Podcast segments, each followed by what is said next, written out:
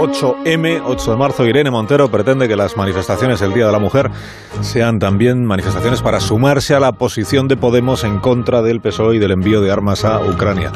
Pregunto a Fernando Nega esta mañana qué atribuye que Podemos esté tensando la cuerda de la coalición de gobierno. Fernando, buenos días. Muy buenos días, Alsina.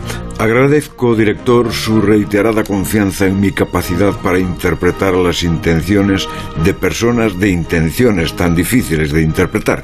Hay quien supone que Belarra y Montero le están diciendo a Sánchez después de calificar al PSOE como partido de la guerra. Y ahora, si te atreves, presidente, rompe la coalición que como la rompas no podrás aprobar ni una ley en los dos años que quedan de legislatura. No lo descarto. La segunda escena, la de llevar el no a la guerra a la manifestación de mañana, es una iniciativa de dimensión europea. Y en todos los países, también en España, busca situar al movimiento feminista frente a los partidos socialdemócratas como una demostración de fuerza. La diferencia es que Podemos estar en el gobierno. El acicate es que está perdiendo intención de voto según las encuestas. Y el agravante es que la pierde frente al Partido Socialista y teme los movimientos de Yolanda Díaz.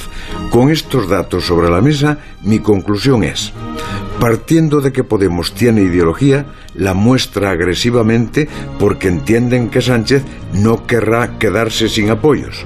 De esa actitud vienen los efectos. El distanciamiento del PSOE se produce y se fuerza para exhibir identidad, difuminada en la coalición, como demuestra hoy la encuesta del país que dice que el PSOE abarca a toda la izquierda.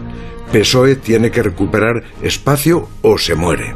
Esa es, a mi juicio, la intención. Está entre la supervivencia y la necesidad electoral. Hasta luego, Fernando. Hasta las ocho y media.